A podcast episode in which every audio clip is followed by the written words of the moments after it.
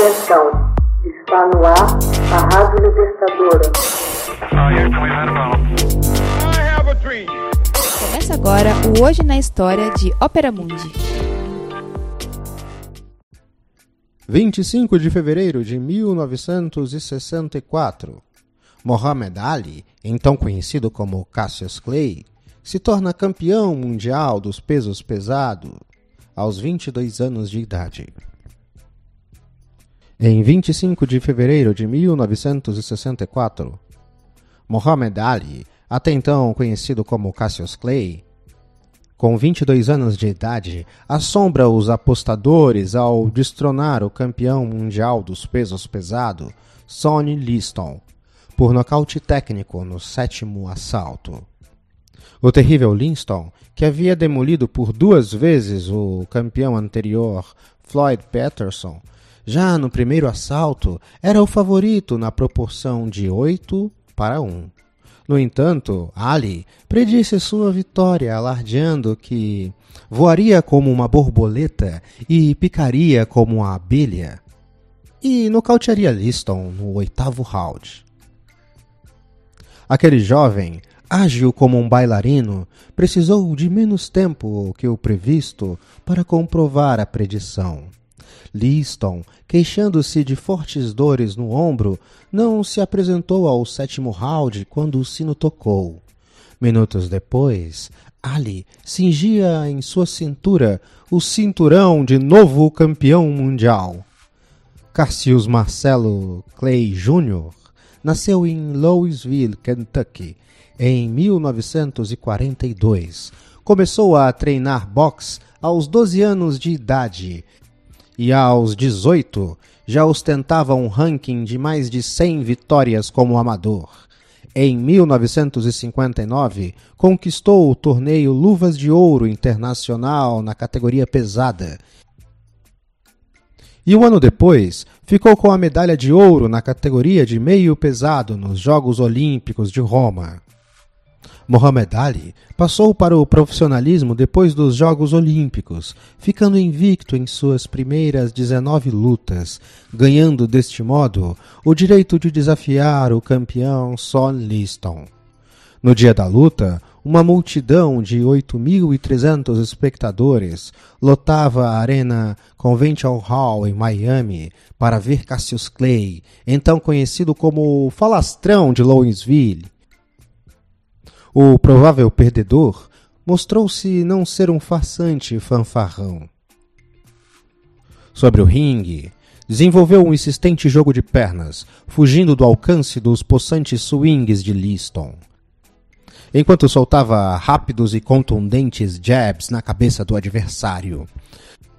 Linston contundiu o ombro aparentemente no primeiro assalto, quando tentava aplicar seus golpes, que então se perdiam no vazio diante das esquivas de Cassius Clay.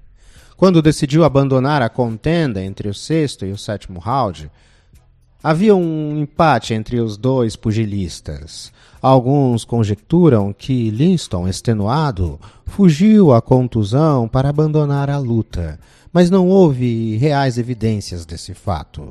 Para receber a conquista do título mundial, Clay compareceu a uma festa privada em um luxuoso hotel de Miami, onde se encontrava seu amigo, Malcolm X, notório líder do grupo muçulmano conhecido como a Nação do Islã. Dois dias depois, um marcadamente mais contido Clay anunciou que havia se filiado à Nação do Islã.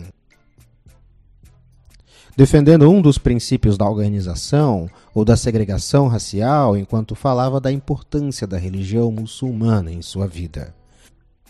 Mais tarde, naquele mesmo ano, Clay descendente de um escravo fugitivo do Kentucky, rejeita o nome originalmente dado à sua família por um dono de escravos, adotando o nome muçulmano de Muhammad Ali.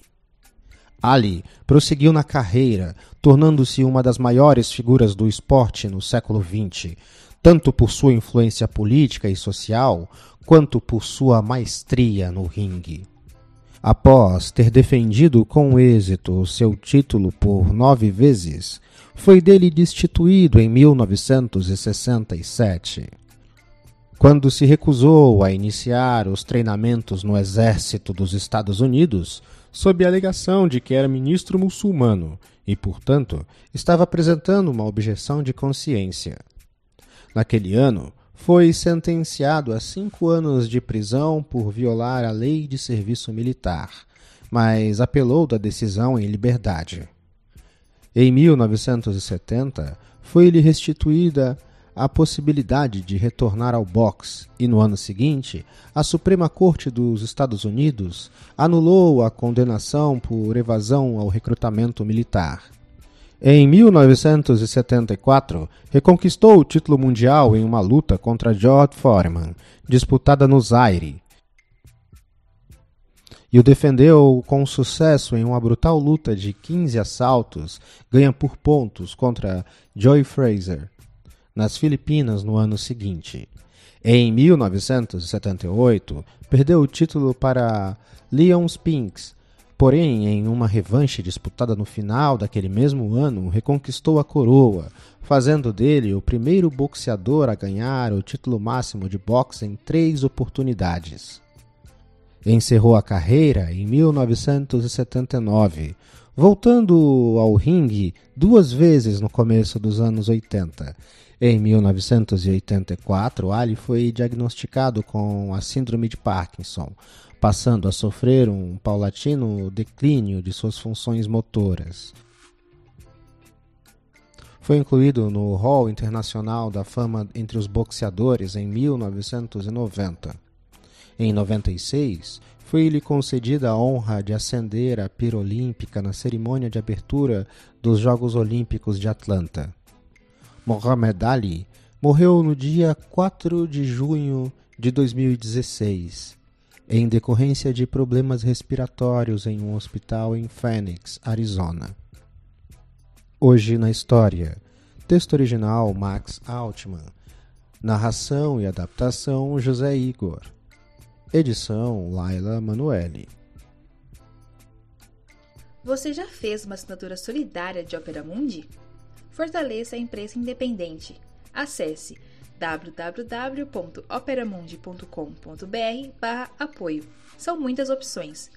Você também pode fazer um Pix usando a chave apoie.operamundi.com.br. Obrigada!